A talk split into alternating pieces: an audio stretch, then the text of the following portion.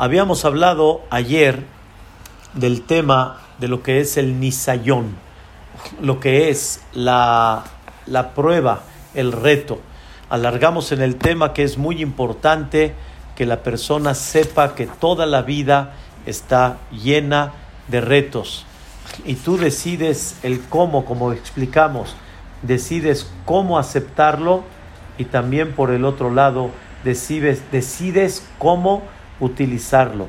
Y es muy importante saber que la vida no va a dejar de tener reto en ningún momento, en ningún instante. Un punto, queridos hermanos, que no mencioné tal vez ayer, pero en una forma muy clara, cada segundo y segundo, ¿sí? La regaim tibahenu, dice el pasuk. En cada segundo la persona tiene una prueba. ¿Qué hace con ese segundo?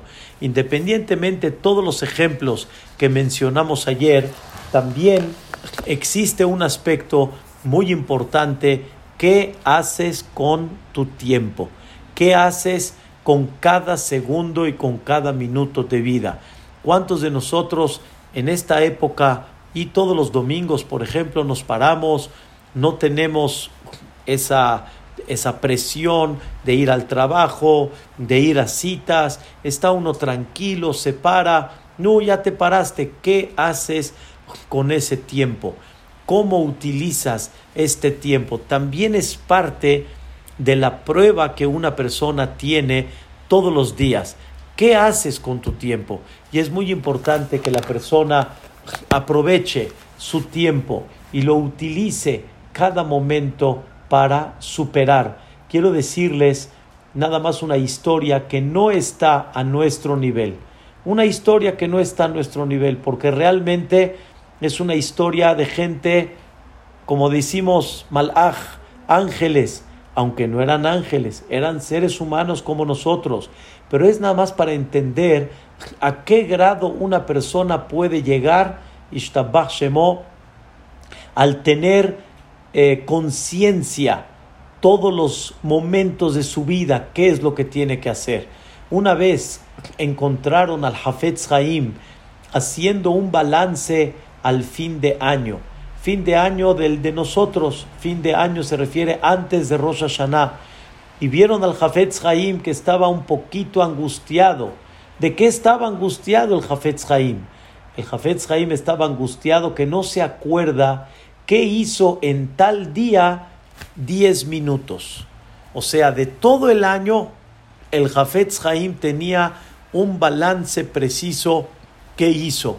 10 minutos en todo un año, no se acuerda el Jafetz Haim qué hizo con ellos. Imagínense, queridos hermanos, y el Jafetz Haim, ¿qué va a hacer en esos 10 minutos?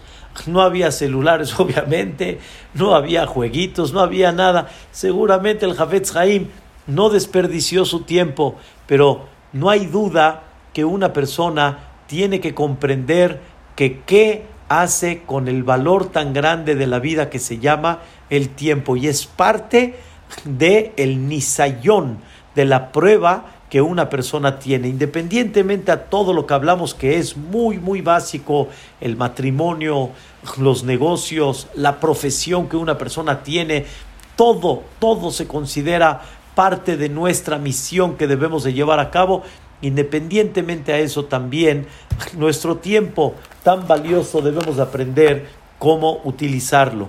Habíamos comentado que el mundo está lleno de retos, pero hay un punto muy importante que hay que eh, poner en el renglón. No existe una prueba que la persona reciba en su vida, no hay un reto que la persona reciba en su vida que no pueda con él. O sea, que no esté a su alcance lucharlo, superarlo y pasar ese obstáculo. No existe. Todo obstáculo que Dios pone, todo asunto que Hashem Baraj pone, todo reto que Boreolán pone, no existe una persona que tenga ese reto si no es porque Él puede con Él. Pero quiero explicar acá un punto muy importante. parte del reto que una persona se le presenta es para que, aunque caiga en el reto, pero es para que la persona poco a poco empiece a dominarlo. O sea, no existe que una persona domine de la noche a la mañana algo, así como vemos en los juegos, así como vemos en el deporte y en cualquier cosa, cualquier detalle que la persona quiere hacerse, como dicen el experto, no hay forma que la persona lo domine, al menos que no lo repita varias veces, varias veces. Y como he dicho un ejemplo, decir que una persona que tiene una tendencia a enojarse en una forma tan fácil o exaltarse por algo que no le parece, trabajar sobre eso de la noche a la mañana no hay forma. No hay forma, queridos hermanos, no lo hay. Pero que sí, empezar poco a poco y empezar a tomar proyectos cortos que esos te van a ir ayudando a abarcar para que poco a poco, cada vez en el día, tengas una amplitud mucho mayor de poder dominar ese punto débil que tienes.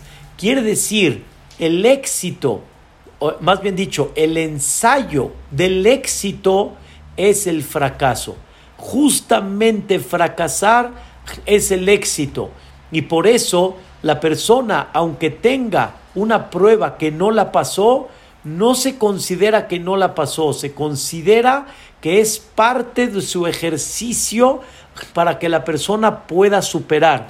En el ejemplo clásico del enojo, si una persona comienza a tomar conciencia, número uno, toma conciencia realmente cuántas veces me enojo, cuántos puntos tengo en el día en este aspecto débil y la persona empieza a palomear cada vez que él se exalta, cada vez que levanta la voz, cada vez que se pone nervioso, tú no califiques lo que hiciste, tú nada más pon palomita y te vas a dar cuenta que tal vez 10, 15, 20, 30 veces lo llegas a hacer en el día sin que te des cuenta. Dominarlo eso, no hay forma que la persona domine todos los 20 en un solo momento, pero que sí, con estar consciente ya es ganancia. Al saber que viene un reto, aunque cayó, ya es ganancia. Aunque no se considera que lo superó todavía, pero está empezando a superar.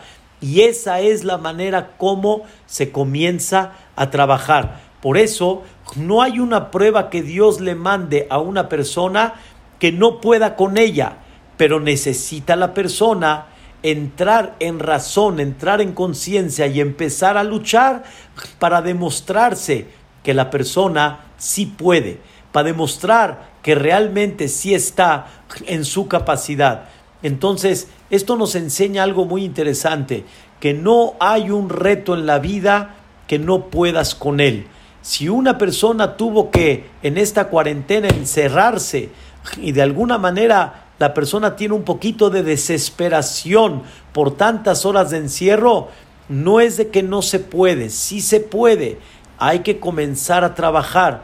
Tal vez no lo tomaste en cuenta. Tal vez, queridos hermanos, después de 20 días explotaste cuando nunca comenzaste a trabajar de un principio a tomar paciencia, a tomar calma, a buscarte de alguna manera entretenimientos, buscarte una distracción, encontrarle otro, otro sentido más original a ese encerramiento, buscar la manera como crecer. Si no estás consciente de eso, nunca enfrentaste el nisayón, nunca enfrentaste el contratiempo. La persona para poder enfrentar el contratiempo tiene que saber, o más bien dicho, para enfrentar el reto, la persona tiene que saber que está en un reto. La persona tiene que saber que está en un trabajo de comienzo para que en un futuro la persona pueda decir, esto ya lo dominé, esto a mí no me va a mover, esto no va a cambiar mi situación, como explicamos, y saber que nunca la vida asegura la misma circunstancia todo el tiempo. La vida está llena de poder tener cambios donde menos uno se imagina.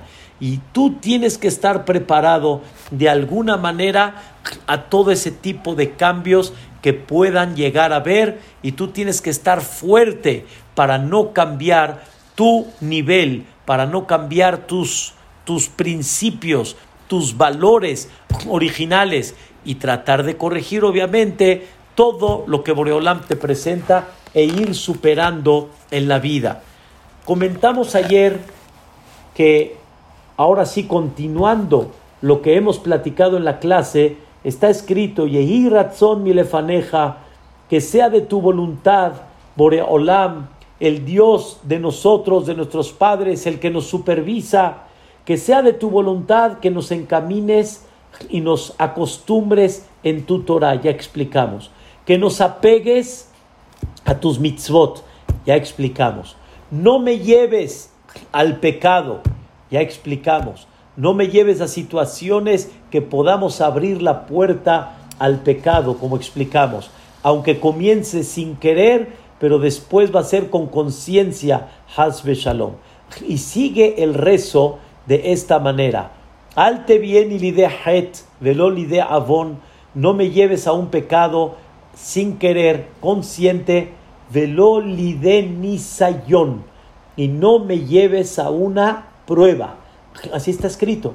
No me lleves a una prueba. Preguntamos, después de toda una clase tan hermosa ayer, de comprender que el mundo son retos y que todos estos retos hay que superarlos. Y el matrimonio es la naranja completa, como explicamos, porque es cuando la persona supera más en la vida. Y el deporte hoy en día nos enseña que la forma como superar es teniendo un rival en el buen sentido, es teniendo esos retos para que la persona supere su mal carácter, supere sus cosas débiles que él tiene, supere su mala concentración hay veces en el, en el rezo y muchas cosas en la vida que hay espiritualmente y materialmente.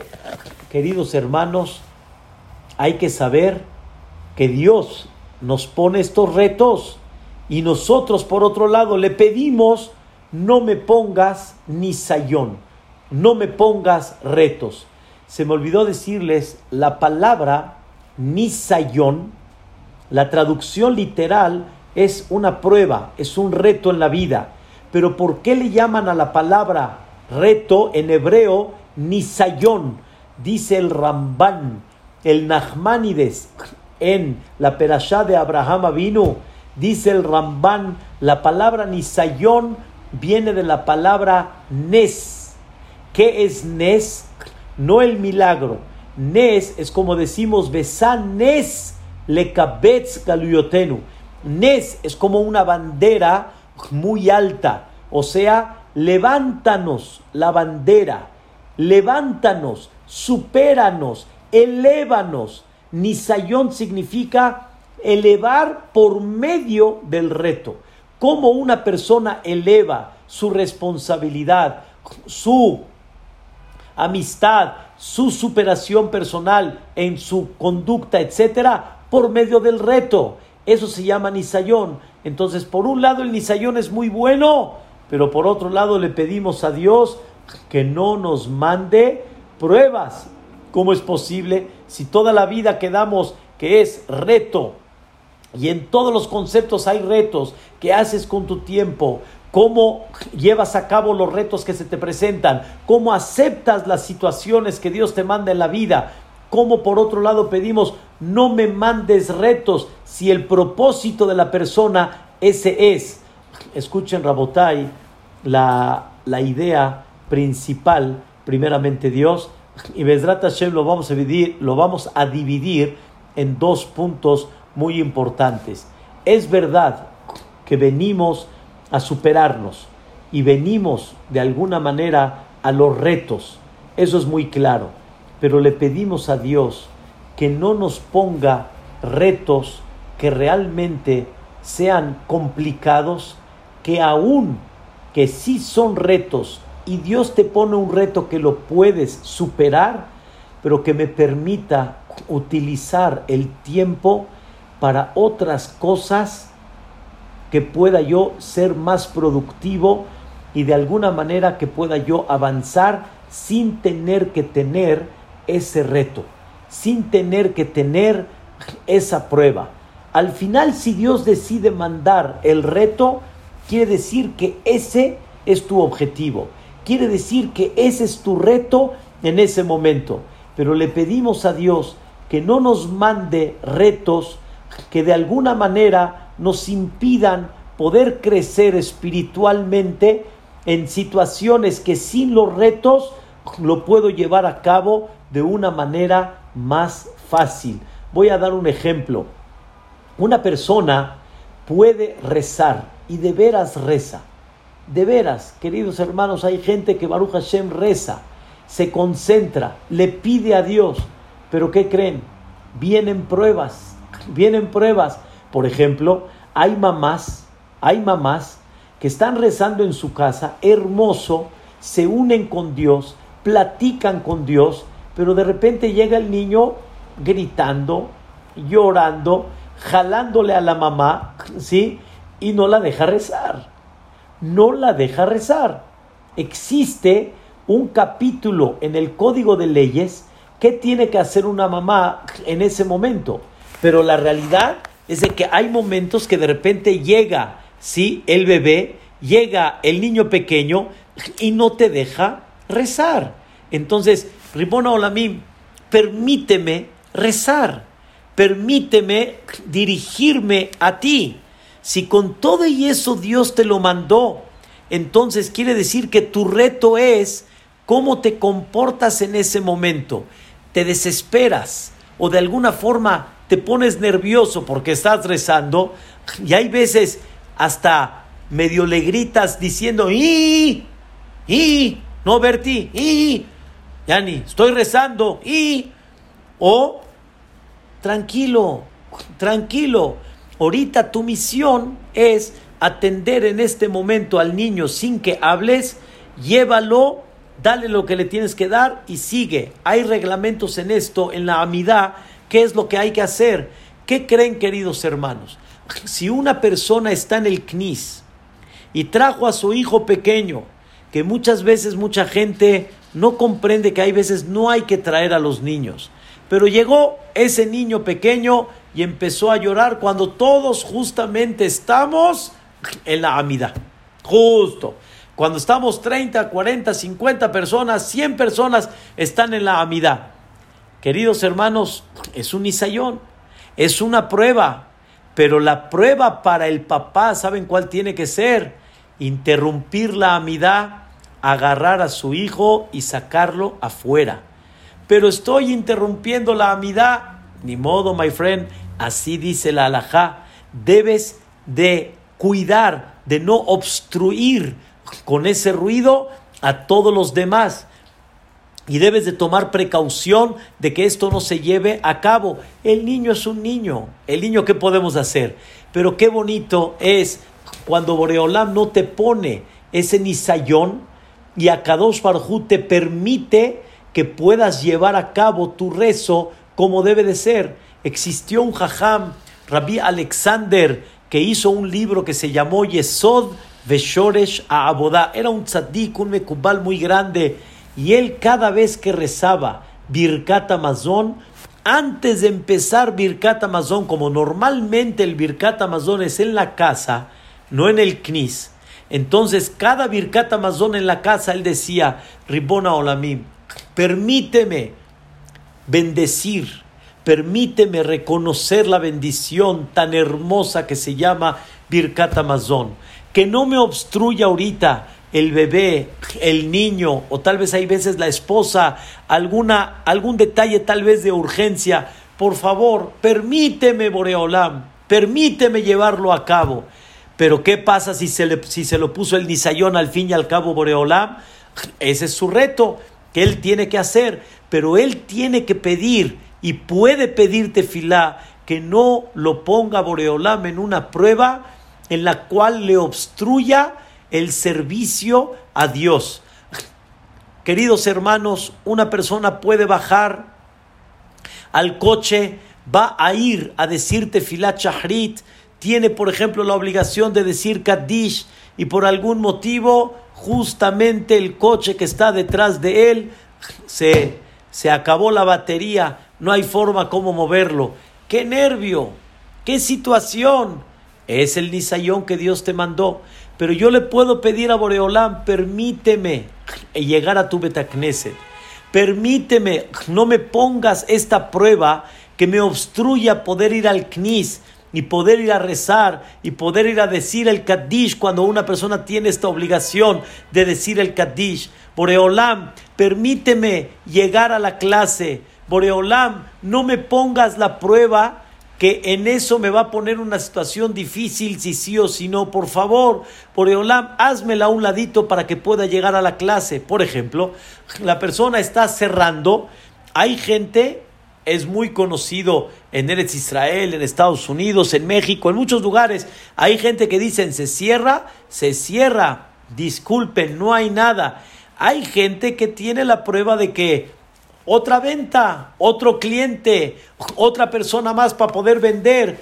La persona puede decir, ahí está, le llegó una prueba, no, prefieres más esta parte económica o tu clase de Torah, tu estudio todo es una prueba, pero tú puedes pedirle a Dios, por favor, permíteme que pueda cerrar siempre a tiempo para que pueda salir y pueda yo llegar a mi clase. Yo les digo personalmente, hay veces una persona quiere llegar a su casa para estar con sus hijos, para estar con los familiares y se le presentan cosas y no puede llegar temprano y hay veces tiene que llegar tarde uno puede pedirle a Boreolam, no me pongas este nisayón, no me pongas esta prueba, sino permíteme poder atender lo que realmente tengo la obligación de atender. Pero sin embargo, Dios te pone esa prueba, quiere decir que en este momento Dios es lo que te pide a ti.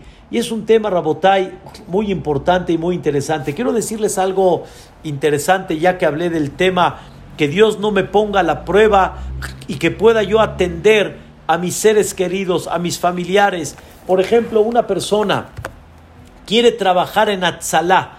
Les voy a dar un ejemplo, no como Jajam. En Atzalá, una persona quiere trabajar en Atzalá. Es muy, eh, eh, eh, es muy apaciguante para una persona trabajar en Atzalá. Hay gente que se apacigua, se, se, entrega, le gusta, va a salvar almas del Am Israel. Es increíble. Pero tú no puedes entrar antes de que le preguntes a tu esposa realmente si está dispuesta a que trabajes en Atzalá. ¿Por qué? Porque trabajar en Atzalá significa quitarle del tiempo en muchas circunstancias a la familia. ¿No es así, Johnny? Está uno a la mitad, por ejemplo, de la, de la comida, el día del padre, están partiendo el pastel, menaje, están en la velita y de repente, este, urgencia, ¿quién está cerca? ¿Quién es? Perdón, ya avishu, ya ya.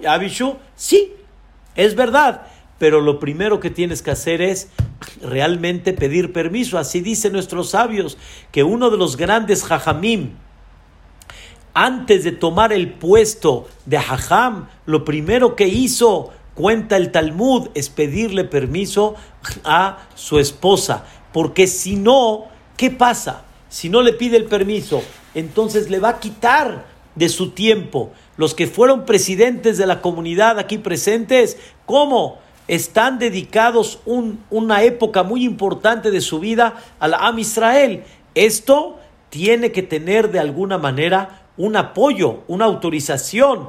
Entonces, regresando al punto principal, la persona lo que pide es que no me ponga pruebas que me obstruyan atender cosas importantes en la vida, tanto de mis estudios, de mis rezos, de mi familia y de muchas cosas que en el alrededor pueden obstruir a la persona y no permitirle hacer lo que tiene que hacer. Hay veces pasa, Rabotai, quiero decirles, por ejemplo, en una ocasión uno de mis hijos tuvo este tuvo apéndice, lo tuvimos que llevar al hospital. No tengan la menor duda, me tocó esto, Lel Shabbat, me tocó la noche de Shabbat, tuvimos que ir al hospital, operamos, Baruch Hashem, todo muy bien, bendito sea Dios, operamos a mi hijo, todo salió bien, pero uno puede pedirte filá, por Eolam, no me mandes esta prueba en Shabbat Kodesh, no me mandes esta situación en la cual aunque tuve la obligación y todo el permiso de tomar el coche y llevar a mi hijo al hospital, indudable, pero sin embargo, si hubiera sido otro día, tal vez hubiera sido mejor en el aspecto para el cuidado de Shabbat. Pero así Boreolam, cuando él decide que así tiene que ser, así es, pero una persona puede pedirle a Boreolam que no eh, perdamos ciertas cosas importantes en la vida por el Nisayón.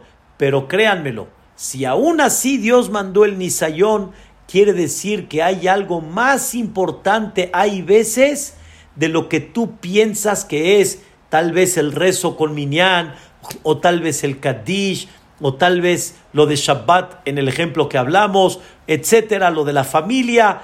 Tal vez hay veces, hay cosas más importantes que Dios está esperando de ti, cómo recapacitas, cómo reaccionas, cómo realmente tomas en cuenta esto. Jajam Yuda Hades nos eh, platicó que, más bien dicho, me platicó mi compañero Ham Shaul Kredi, que Jajam Yuda Hades en una junta que estaban hablando de tequía chofar, del sonido del shofar, estaban preparando los horarios, cómo se va a tocar el shofar, los tiempos, saben que el shofar tiene un tiempo mínimo, o sea, uno no puede tocar una tequía, un tú, así nada más, muy corto, tiene que ser con un tiempo, este, según la alajá, platicando de todo el tema, de repente Ham Hades dijo, ay, ay, ay, lo voy a decir en español, lo voy a decir como yo lo expreso en México, me choca cuando en un momento tan sublime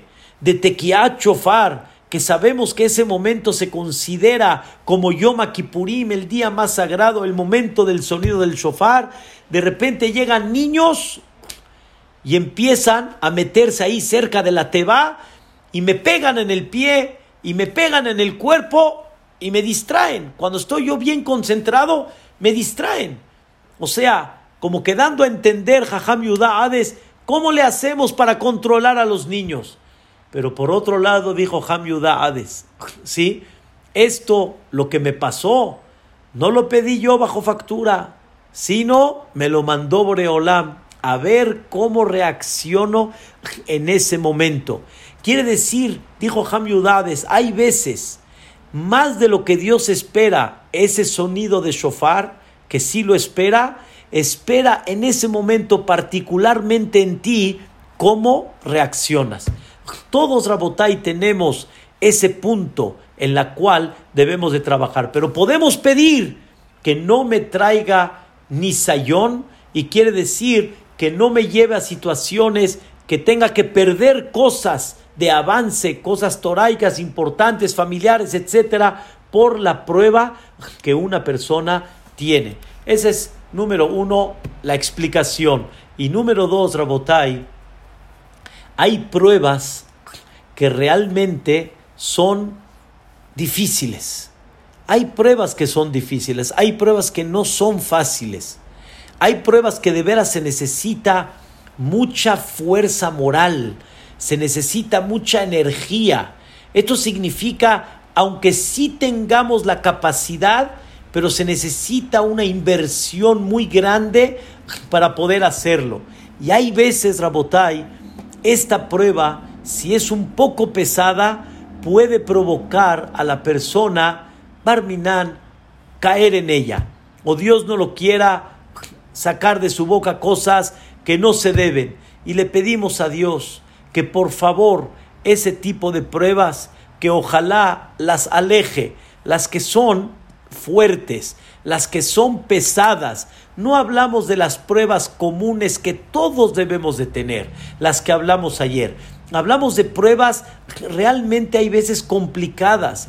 Hay gente, queridos hermanos, que los golpes son bastante difíciles, no son nada sencillos.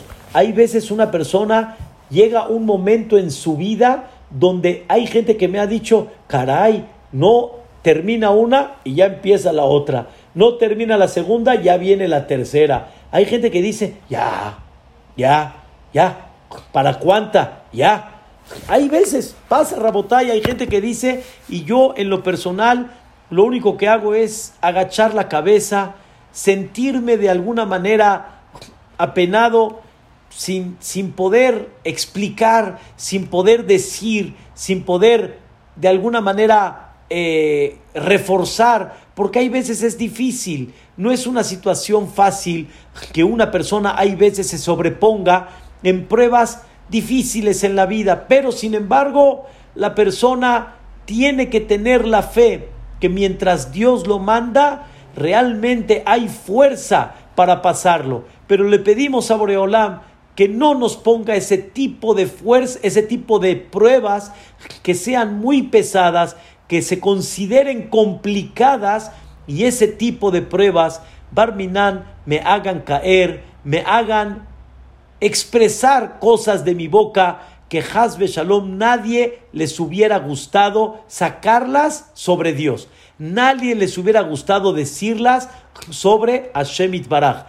A ver si recuerdan, queridos hermanos, cada Seliahot, cada Seliahot de Rosh Hashanah, de víspera de Rosh Hashanah, y Seliahot, víspera de Kippur, después de que terminamos Seliahot, Shahrit, hacemos Atarat Nedarim.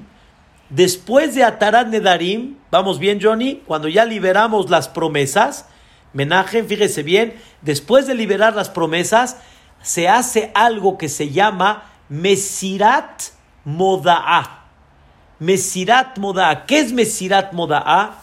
Delante de las personas que están sentadas, delante de los jajamim, digamos, que están sentados, nosotros proclamamos y expresamos un, o sea, como que estamos dando un sello desde ahorita que nosotros en una, eh, si Dios no lo quiere, en una situación se complica y se expresan cosas negativas, ese no soy yo.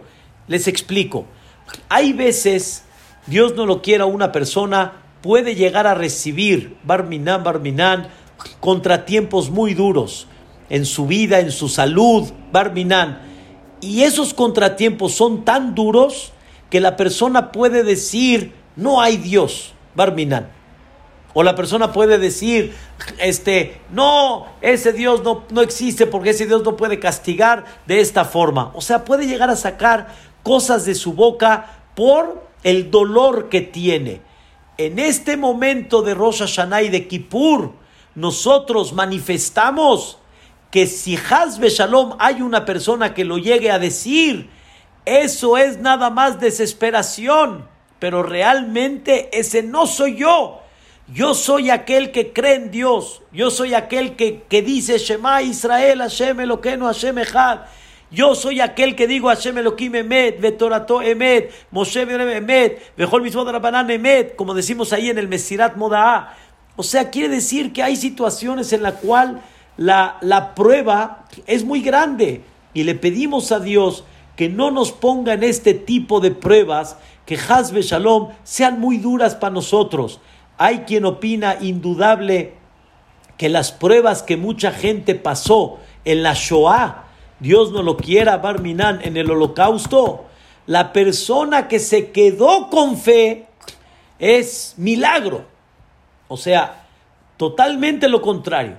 Lo normal es que una persona de ver todo lo que vio, Barminan, Barminan, era para volverse loco. Mucha gente que se alejó de Dios o se alejó de la Torah no se considera anormal. Fue muy difícil para nuestros hermanos esta situación que una persona pasó. Que Dios no mande este tipo de pruebas que sean muy complicadas, que sean muy duras y que esta persona, aunque tal vez sí tenga de alguna forma la fuerza, pero tiene que ser una inversión enorme esa fuerza para poder salir adelante y para poder llevarla a cabo. Entonces le pedimos a Dios que no nos ponga este tipo de pruebas. Esas son las dos explicaciones principales.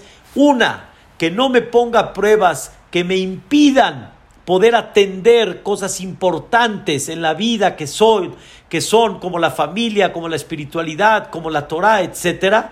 Y número dos, que Dios no ponga pruebas que realmente sean muy pesadas y que Hazbe Shalom, ese tipo de pruebas, cueste trabajo y que la persona no las pueda llevar a cabo y le pedimos a Dios que nos cuide de eso. Pero sin embargo, vuelvo a repetir, si aún así Dios decide mandar la prueba a la persona, la persona con toda humildad, y si utiliza mucho su pensamiento que es la Neshama, la persona puede lograr sobreponerse, la persona puede lograr pasar ese obstáculo y la persona tiene un pago muy especial cuando él se paró en una prueba realmente como estas. Quiero decirles, hay una Gemara en Masejet Kiddushin, no se vayan a reír, pero lo voy a hacer un poquito chistoso.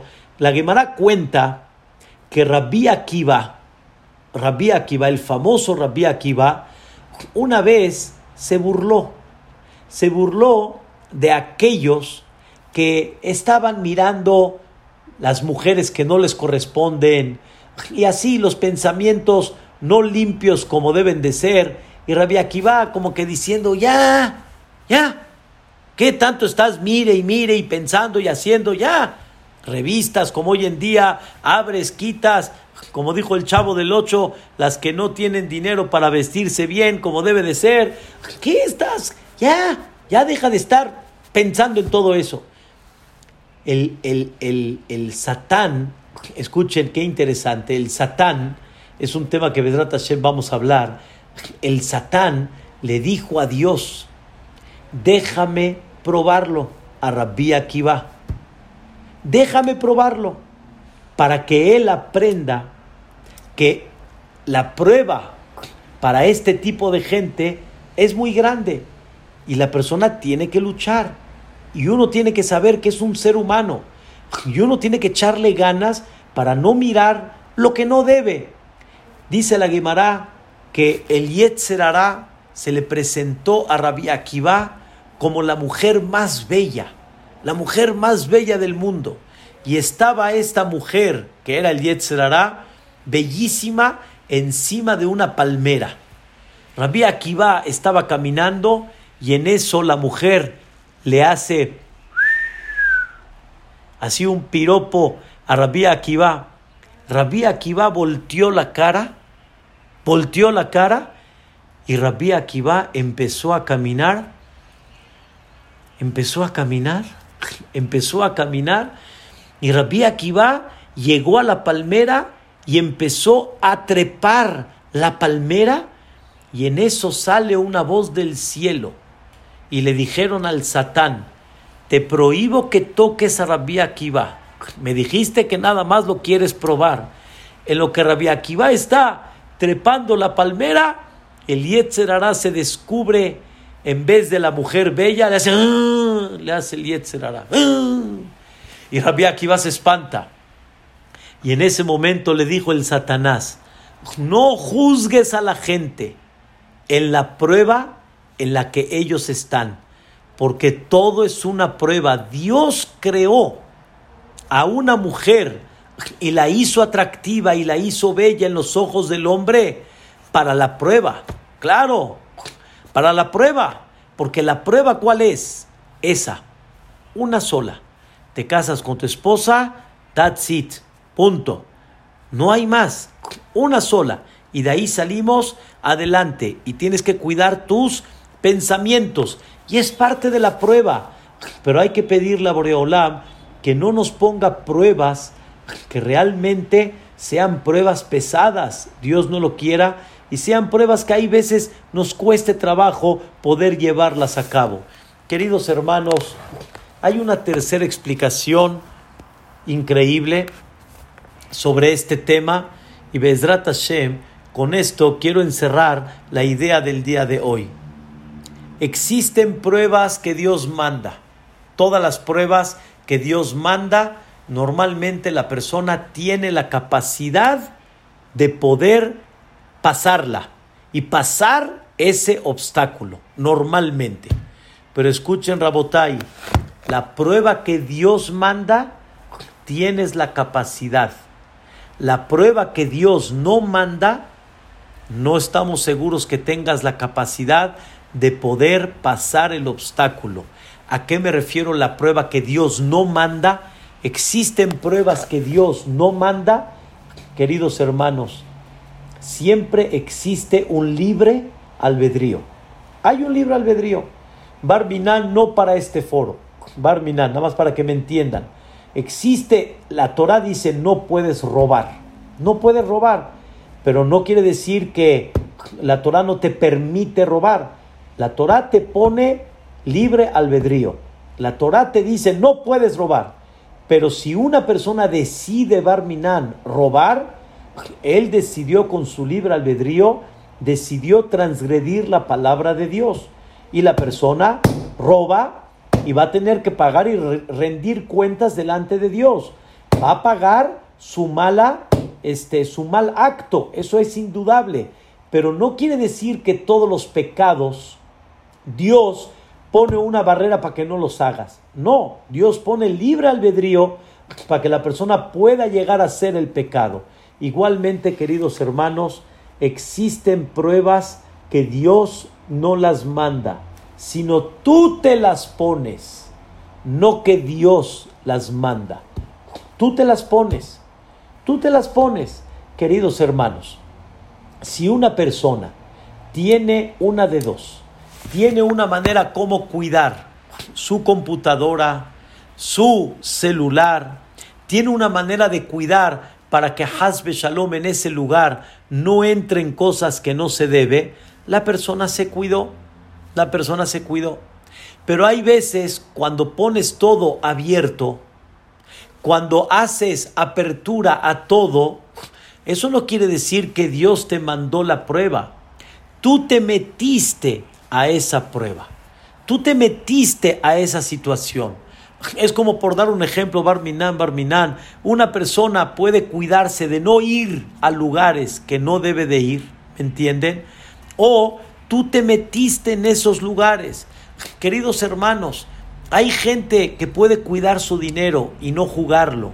Y hay gente que se mete y se mete en el juego y se mete en los casinos y al final, al final, se metió en una prueba y dijo, ay, me mandó una prueba Dios y no pude con ella. No, esa prueba no te la mandó Dios, esa te la mandaste tú.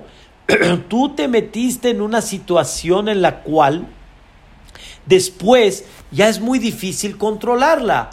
Les voy a dar un ejemplo. Una persona puede nunca tocar el cigarro. Tiene obviamente la prueba al principio. Toca o no toca el cigarro. Pero cuando la persona abre la puerta al cigarro y se hace de alguna manera adicto al cigarro, eso la persona decidió. Esa prueba la persona se la puso él personalmente cuando él ya se hizo adicto y ahora está luchando todo el tiempo cómo dejar el cigarro, qué tipo de cambios puedo hacer, si el electrónico es bueno o no, cómo le hago después tengo que comer más, voy a engordar. Todo eso tú te pusiste en una prueba que no puedes decir Dios manda pruebas que una persona puede pasarlas. Cuando tú te las metes, tal vez tú te metiste en una prueba que ya no puedes dominarla, que ya no puedes salir de ella. Queridos hermanos, la prueba está cómo tomas el alcohol. La prueba está cómo este, te mides en ciertas cosas de salud. Pero cuando ya le entraste para meterte en la, hoy en día se llama en el style social. Hoy en día, como cuánta gente siente que eh, tomar como toman hoy en día y tomar de fondo como lo hacen hoy en día es, es estar en un en un estatus y sentirse como que eso eso es Geber, eso es una persona que uh, es parte de y toma. Eso, queridos hermanos, tú te metiste a eso. Y después cuando ya caíste y estás enredado en el tema del alcohol y te cuesta trabajo salir, eso Dios no te lo puso, eso tú lo pusiste. Entonces cuando decimos Alte vieni lideni sayón, escuchen la explicación, no me traigas a una prueba, ¿sí? Que después no pueda yo salir de ella, no me presentes una prueba que Hazbe Shalom, si yo me meto en ella, Barminan después yo no pueda salir de ella. En otras palabras, le pedimos a Dios que yo no me meta en pruebas, que después yo no pueda salir de ellas y de veras si se considera que están fuera de mi alcance, fuera de mi poder y ya no sé cómo salir de ellas. Eso, queridos hermanos, es un tema muy básico y muy importante. Si tú, por ejemplo, pones una televisión con todos los canales abiertos, con cablevisión y con otro tipo de compañías y tiene todo allá adentro, caray, no puedes tú decir que Boreolam te puso esa prueba. No, Dios no te la puso, tú la pusiste. Tú fuiste el que abriste eso en tu casa. Allá arriba, queridos hermanos, después de 120 años, nos van a enseñar cuántas pruebas Dios no nos las puso. Cuántas pruebas tú las pusiste. Tú las abriste en tu casa y después para salir de ellas es muy complicado, es muy difícil. Un ejemplo más. Cuando una persona, en vez de educar a su hijo, le da todo, como decimos, y no lo limita de alguna manera, y no lo educa, y no le enseña que hay un no, y no le enseña que hay cosas que no debe de hacer, al final, este joven, el resultado está muy claro. Tú lo pusiste en esa prueba. Y no podemos decir, Dios manda pruebas que toda persona puede salir. Hazid, lo metiste a él en una prueba que le va a costar un montón poder salirse de ellas. Por eso le pedimos a Boreolam, no me mandes el nisayón. Quiere decir, aléjame de esas cosas que yo soy el que voy a provocar al meterme en ellas, que después ya me cuesten mucho trabajo salir de ellas. Qué importante es, Rabotai, este concepto, entenderlo, comprenderlo y saber que no todo Dios lo pone. Hay muchas cosas que de alguna manera tú las pusiste y cuando tú las pones, pues ya no se considera que Dios te puso en esa prueba. ¿Saben qué, queridos hermanos? Nuestros jajamim hablan mucho que una persona debe de tener cuidado si tiene oportunidad, no todo gastarlo, ahorrar. Es muy importante, Rabotay, que la persona ahorre, que la persona tenga realmente inversiones, todo obviamente si Dios le permite y le manda la cantidad para poder hacerlo. Pero qué tan importante es que una persona ahorre. ¿Qué pasa, Rabotay, si una persona despilfarró, una persona gastó, una persona se quedó sin dinero por eso. La persona no puede decir, Dios lo puso ahora en esta prueba. No, Dios te puso en esta prueba, la, te pusiste tú. Dios te dio la oportunidad para que no llegues en momentos de las vacas flacas, no llegues a un momento que no tengas. A ver, vamos a entender la famosa perashá de Paró y de Yosef. Dios le mandó dos sueños a Paró. Le mandó el de las vacas flacas y las vacas gordas. Y Dios le mandó el sueño de las espigas y las espigas. Al final, ¿para qué dos sueños que vienen a interpretar lo mismo? Para decirle a Paró que así será, así va a ser. Pero ¿Para qué Dios le enseñó esto a Paró? Para que sepa la persona que no siempre hay vacas gordas. Hay momentos que vienen las vacas flacas. ¿Y qué es lo que hay que hacer? Le dice Yosef a Paró. ¿Qué es lo que hay que hacer? Hay que ahorrar, hay que guardar. Y cuando vengan las vacas flacas, las vacas gordas van a mantener los años de las vacas flacas. Entonces, si no guardaste toda la cosecha de las vacas gordas, no la guardaste, fue lo que le dijo Yosef a Paró, si no vas a guardar, vas a sufrir. Y no puedes decir, las vacas flacas es una prueba de Dios y Dios me puso esta prueba y seguro puedo ponerme por encima de ella. No, tú te pusiste esa prueba.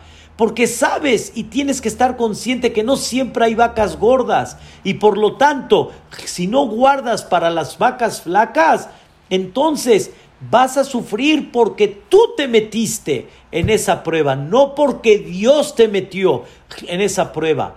Obviamente, la persona que no pudo ahorrar, la persona que vivía al día, la persona que realmente ni con las vacas gordas pudo mantener a las vacas flacas, se entiende que esa es la prueba de la vida. Eso me queda muy claro. Pero en muchas ocasiones, queridos hermanos, no fue la prueba de Dios.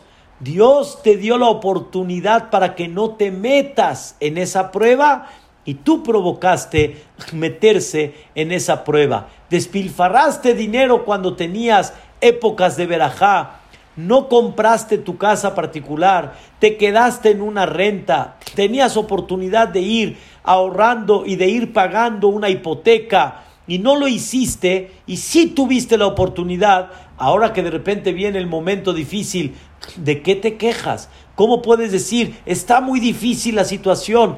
Tú te provocaste esa situación. Por eso todos los días pedimos, queridos hermanos, no me lleves a una prueba. Dios mío, no me pongas en una prueba. No es de que Dios te va a poner una prueba que no vas a poder. No es de que Dios te va a poner en una prueba que se te va a dificultar, sino que Dios te, te impida que no te metas en una prueba que tú te metiste en ella y en un futuro te va a costar mucho trabajo porque no es una prueba de Dios, sino es una prueba que tú te metiste. Y ahí le pedimos a Dios, impídeme, protégeme, no me pongas ese tipo de pruebas. Tú eres el responsable si trajiste aparatos, si abriste aparatos, si permitiste salidas, si no ahorraste, si hiciste X tipo de trabajo. Todo es así. Rabotai, ¿qué pasa a una persona que tuvo oportunidades de trabajo y no quiso trabajar? Y así se la quiso llevar y así se mantenía y que su papá y, y cuando llegan momentos difíciles que ni el papá puede o el papá ya falleció, alaba shalom o así, no, ¿qué va a decir la persona? Es una prueba de Dios o es una prueba que tú te metiste. Esto, queridos hermanos, que Barminan nunca sea, que nunca sea una prueba que Dios no lo quiera, no fue de Dios, sino fue una prueba que tú te metiste. Que Dios nos permita no meternos en pruebas que no sean de nuestra capacidad, que Dios nos impida, que Dios nos proteja, que Dios no nos ponga pruebas muy duras, ¿sí? Para que la persona siga fiel a Dios, que Dios no nos ponga pruebas para poder seguir sirviéndole a Él con calma y con tranquilidad y con paz, que podamos seguir en el servicio de Hashem Itbaraj como Él quiere y saber, regresando al punto de ayer, que el mundo está lleno de retos y de todos los retos la persona realmente va a crecer mucho. Queridos hermanos, que Dios los bendiga, los proteja y los ilumine, les mande todo lo mejor, que siempre les mande las pruebas de crecimiento, que no les mande esas pruebas que les impida avanzar en la vida y que Hazbe Shalom no nos metamos en pruebas que al final por habernos metido, ahí sí no se considera que Dios te la mandó, sino tal vez tú te la metiste. Pasen un bonito Shabbat Shalom, como hablamos este domingo, queridos hermanos, un Shabbat que les traiga Shalom. Esta perashá, que es la perashá de Korah, esta perashá es la que hay que trabajar mucho, que no haya discusiones, que no haya pleitos, que haya shalom. Y si hay shalom, ¿qué hay, queridos hermanos? hay verajá. Y cuando hay verajá, hay todo. Quiero este, anunciarles que Bezrat Hashem, el domingo, vamos a tener una plática con mi querido hermano Jajam Ezra a las ocho y media de la noche. Les voy a mandar Bezrat Hashem Itbaraj, el Zoom no es el mío, no es el mismo link, es otro link. Bezrat Hashem es un link mundial que se mete gente de Argentina, de Nueva York, de Panamá, de Venezuela, de Paraguay, organizado por dos personas, uno de México y uno de Nueva York.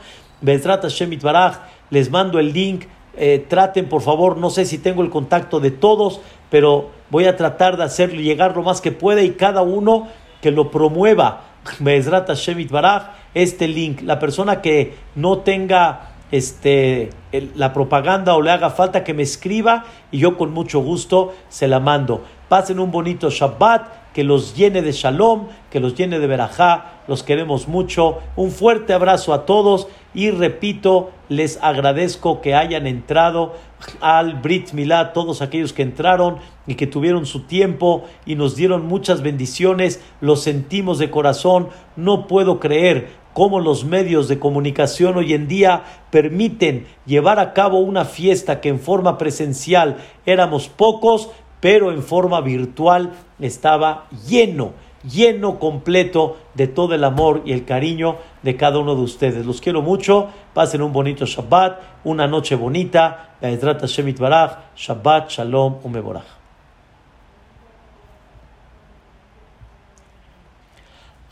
Shabbat Shalom, Berti, todo lo bueno. Shabbat Shalom, Natán. Me dio mucho gusto que entró Natán. Shabbat Shalom.